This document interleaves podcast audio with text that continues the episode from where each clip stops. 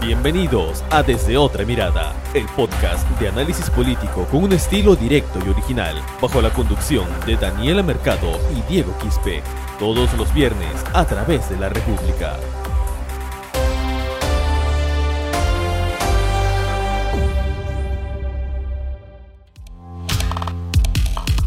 Hola, ¿qué tal amigos que se conectan a su podcast desde otra mirada? Los saluda Diego Quispe y bienvenidos al capítulo número 15. Vamos a analizar, como siempre, la coyuntura nacional y política de nuestro país.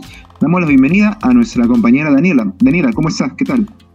Hola Diego, hola a todos los que nos escuchan en este nuevo episodio del podcast en el que, como mencionas, hablamos de nuestra coyuntura política que muchas veces es cuestionada, pero sin lugar a dudas es necesaria, que tenemos que seguir hablando de ella. Exacto, bueno, hoy vamos a hacer un balance eh, sobre los primeros 100 días del gobierno de Francisco Sagasti, ¿no? Presidente como que, un presidente que ha llegado por el azar, se podría decir, eh, luego de la fatídica crisis política que hemos vivido con el régimen de, los, de los seis o cinco días de Manuel Merino, eh, y bueno, ya Sagasti ha cumplido un mes en el cargo y han pasado ciertas cosas y, que uno puede, en base a eso, dar ciertas predicciones o perspectivas de lo que puede suceder más adelante. Sobre todo, Daniela, en una coyuntura en la que muchas, muchas personas no se preguntan qué va a ser de nosotros eh, por el tema de la vacuna, ¿no? que también vamos a mencionarlo en esta edición. Claro. Eh, sin lugar a dudas, este cambio de mando con Francisco Sagasti a la cabeza generó la tranquilidad en la ciudadanía que, claro, desde la semana del 9 al 16 de noviembre protestó en contra del régimen de Merino. Bueno, y en el que se registraron el asesinato de dos jóvenes. ¿no? Y, sí, tenemos que ver, lo, analizar las medidas que, Sagasti ha tomado en estos 30 días o en este mes que han provocado cierto respaldo de la población, de los opinión pública, pero también de los que han generado críticas, y principalmente esta de la vacuna, como mencionas. Pero también, y para ir en orden de, los hechos que han ido pasando, una de las principales y principal primeras debilidades que se mostró en el gobierno de transición fue en el Ministerio del Interior, ¿cierto? Que a las dos semanas de jurar el gabinete, renunció Rubén Vargas, quien lideraba este sector ante cuestionamientos por el pase retiro de los generales de la PNP como parte de la denominada reforma policial. Claro, y eh, eso fue lo que generó un cambio de los generales de la policía, 18 para ser más exactos, y que contribuyó a que otra vez haya cierta, cierta embestida de parte de las bancadas que promovieron el, golpe de Estado en el mes de noviembre. Pero esto ha ocasionado que en, en el gobierno Sagasti haya habido tres ministros del Interior. ¿no? Primero Rubén Vargas, que renunció justo eh, previo a que el gabinete de Violeta Bermúdez pida el voto de confianza del Congreso de la República. Creo que era inminente, Daniela. Era inminente, Daniela. Mostró una debilidad de este gobierno de Sagasti también, ¿no? Claro, exacto. Y, era inminente, creo, Daniela, que si Sagasti, o perdón, si Vargas no renunciaba al Ministerio del Interior, por ahí como que no hubiera sido tan holgada la, el recibimiento del voto de confianza de parte del gabinete. Hubiera habido complicaciones, y más aún porque ahí nomás en paralelo empezó un paro agrario. Exacto. Es decir, su salida no debió haber sido el, caballo de Troya, por así decirlo, o sea, la debilidad mostrada frente al, al Congreso, porque de todas maneras se iba a aprobar o era lo más factible en ese contexto. Claro, entonces renunció el ministro Vargas y asumió otro el cargo, ¿no? Que también duró pocos días, muy pocos días, eh, para que luego actualmente el, ministro del Interior sea este, el señor José Hélice, ex, oficial del Congreso, ex oficial mayor del Congreso, que eh, al Congreso con el Partido Morado y, y, y que ahora es ministro del Interior. No, pero ha pasado un mes con todo este tema de los policías, Daniela, pero aún todavía, por ejemplo, no se sabe en qué estado están las investigaciones por la muerte de, de Inti Bryan. No, nadie sabe nada, prácticamente.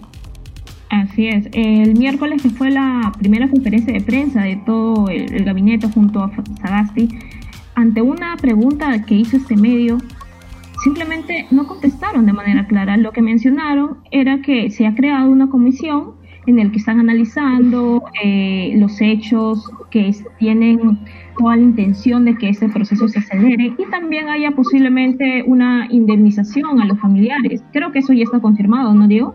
De una indemnización a los. Ok, pero más que eso no han mencionado, a pesar de que debería ser uno de los principales, principales interesados en cómo va este proceso. Y bueno, también sobre la muerte de Jorge Muñoz, que también es otro tema que más adelante vamos a tocar.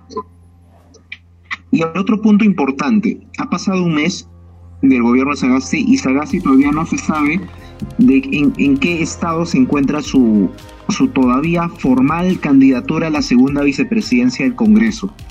En la mañana, la República tuvo una capacitación de parte de la Fundación, los periodistas de la República tuvimos una capacitación por parte de la Fundación Gustavo Momi. Y se discutió este punto importante, Daniela, que es en qué estado está o qué podría pasar con Sagasti. ¿No? Porque él, todavía sigue siendo candidato a la segunda vicepresidencia del, de la República con el Partido Morado. El Jurado Nacional de Elecciones tiene que pronunciarse, pero, pero nadie sabe el enlace de que pueda venir.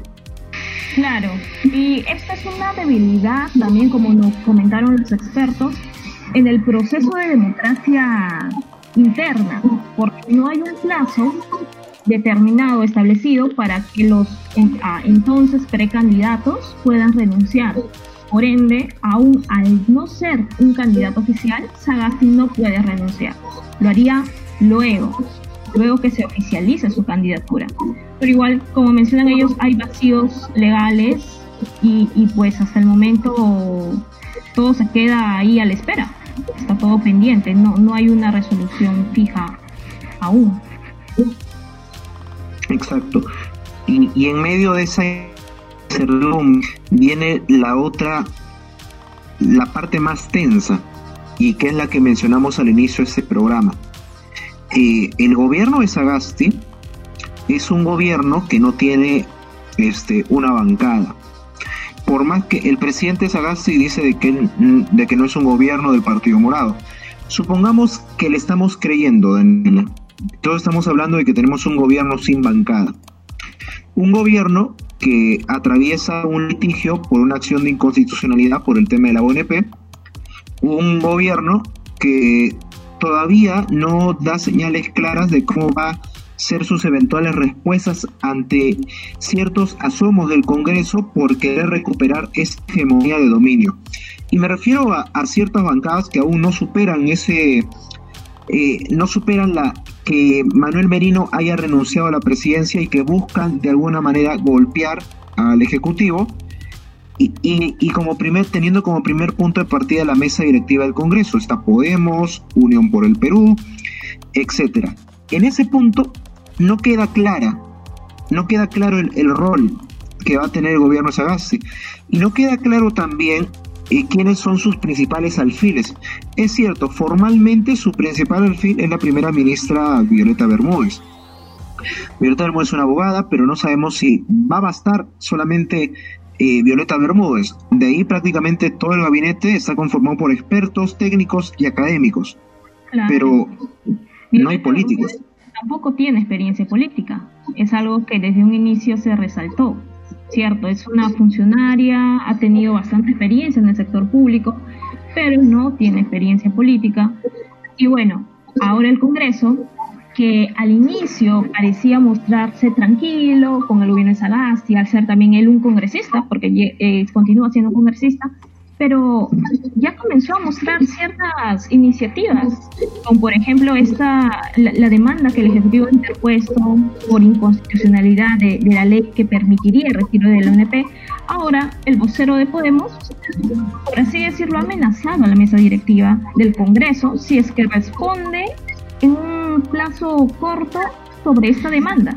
Es decir, otra vez las riñas, las presiones por, por parte de ciertas bancadas en el Congreso se están mostrando. Y bueno, hasta ahora Sagasti no ha mostrado una posición firme con acciones, solo lo ha mencionado, eso sí, ha presentado la demanda como lo anunciaron, y él ha dicho también que no le va a temblar la mano, ¿cierto? Cuando tenga que tomar medidas ante normas o ante cosas decisiones que puedan afectar la estabilidad del país. Pero bueno, del dicho al hecho, esperemos pueda tener más acciones que revelen esto. Bien, y yendo al punto medular, la vacuna. Eh, todavía no, es, no, no tenemos una vacuna para el 2021, y hay que decirlo así de forma fría. Eh, y ha habido una y hay una incógnita sobre quién es, quién es o quién ha tenido la culpa de esto.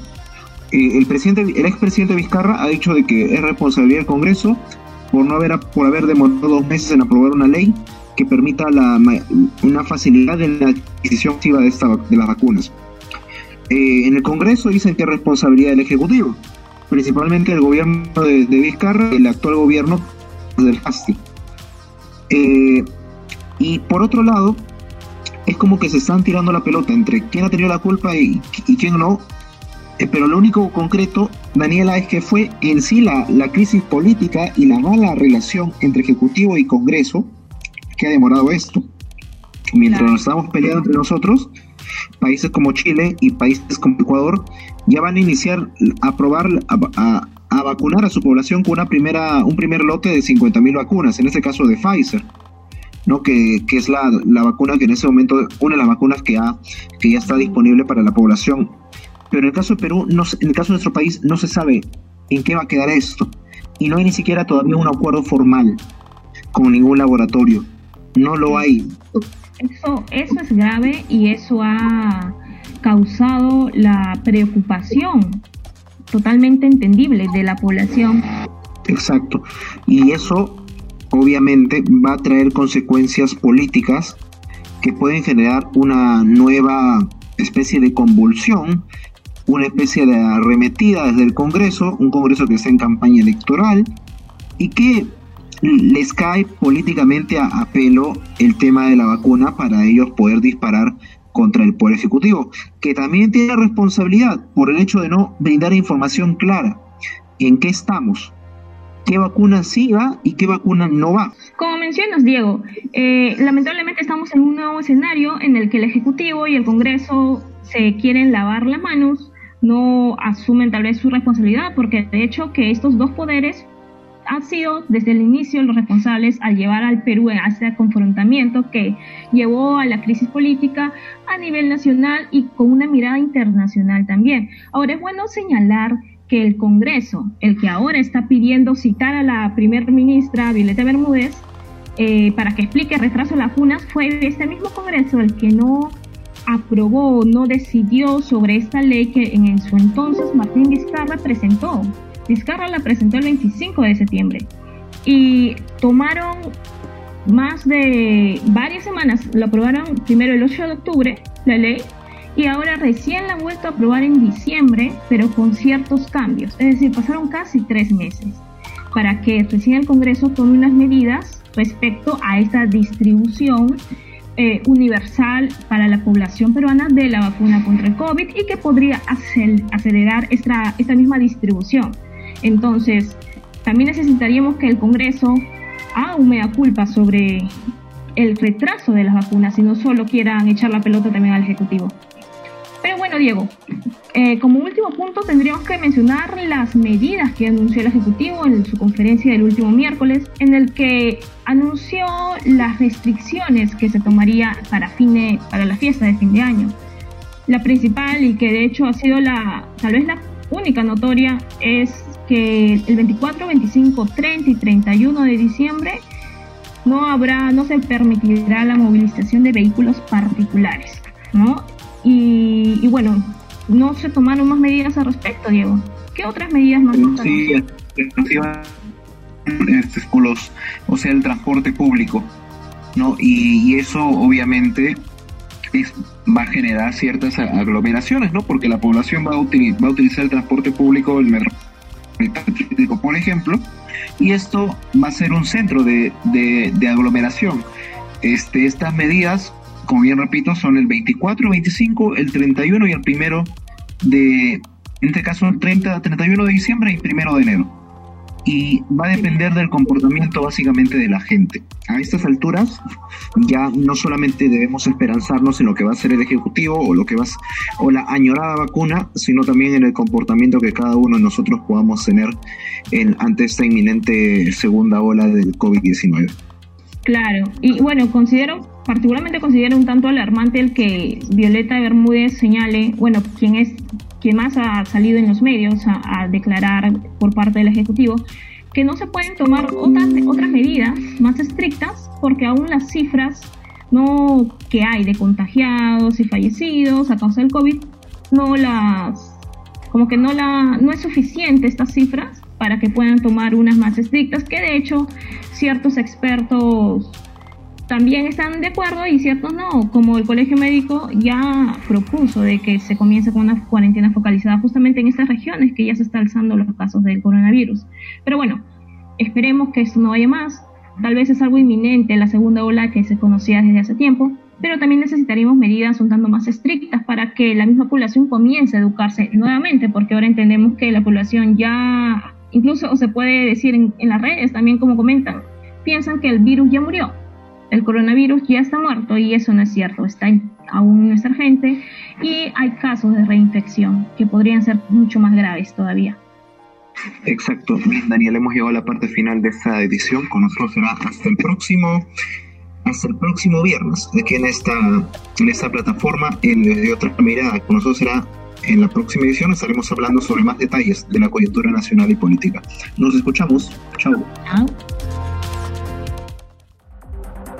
Esto fue Desde Otra Mirada, el podcast de análisis político con un estilo directo y original. Sigue nuestros episodios a través de Spotify, iBox, Google Podcast y las redes sociales de la República.